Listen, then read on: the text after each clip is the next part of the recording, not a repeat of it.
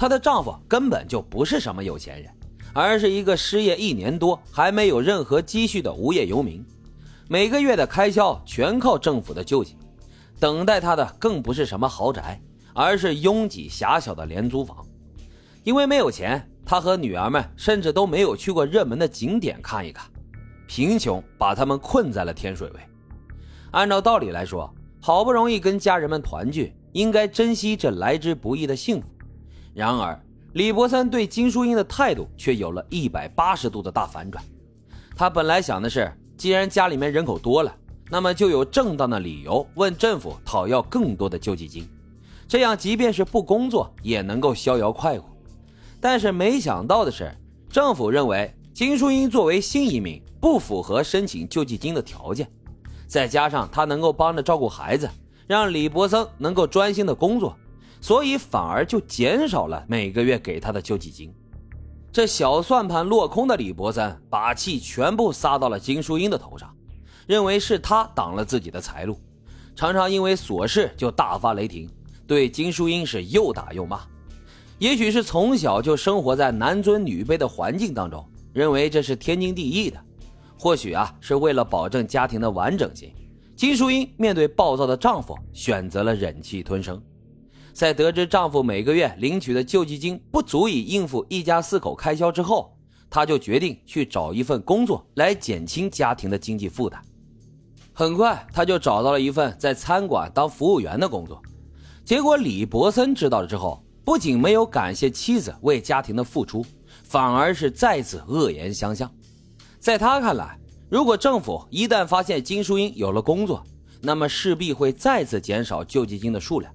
再加上他认为，金淑英之所以能够从贫困的山村搬到发达的香港来生活，全是自己的功劳，他就应该在家里面好好的伺候自己。金淑英在餐馆当服务员的工作，也被认为是妻子跑到外面去勾引男人。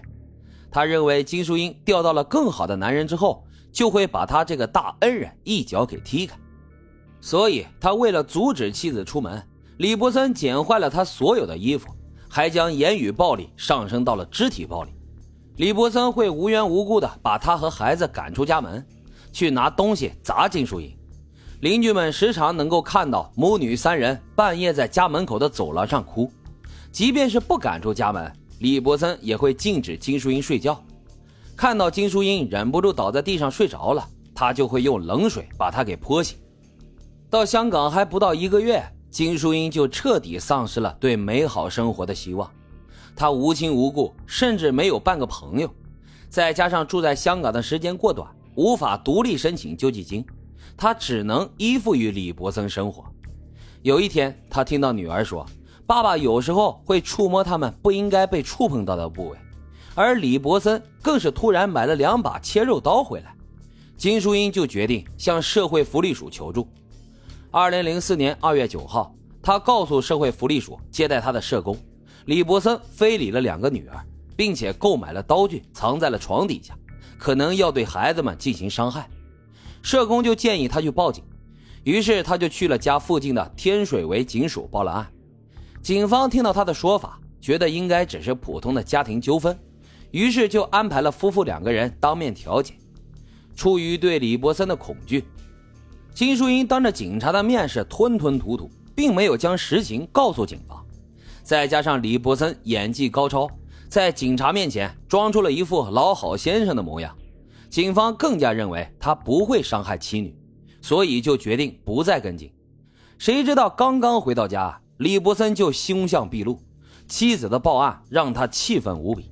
从而变本加厉地虐待金淑英，不允许她外出，也不允许他和任何人讲话。金淑英在深感绝望的同时，出于对两个女儿的保护，只能够默默地忍受着。十天之后的二月十九号，母女三个人再次被李伯森赶出了家门，被迫在走廊上过夜。邻居们也实在是看他们太可怜了，就带他们找到了区议员。区议员呢，则联系了庇护中心。就这样，母女三人暂时住进了那里。李伯森呢，发现妻女不见了，认为是妻子带着两个女儿去投奔了别的男人。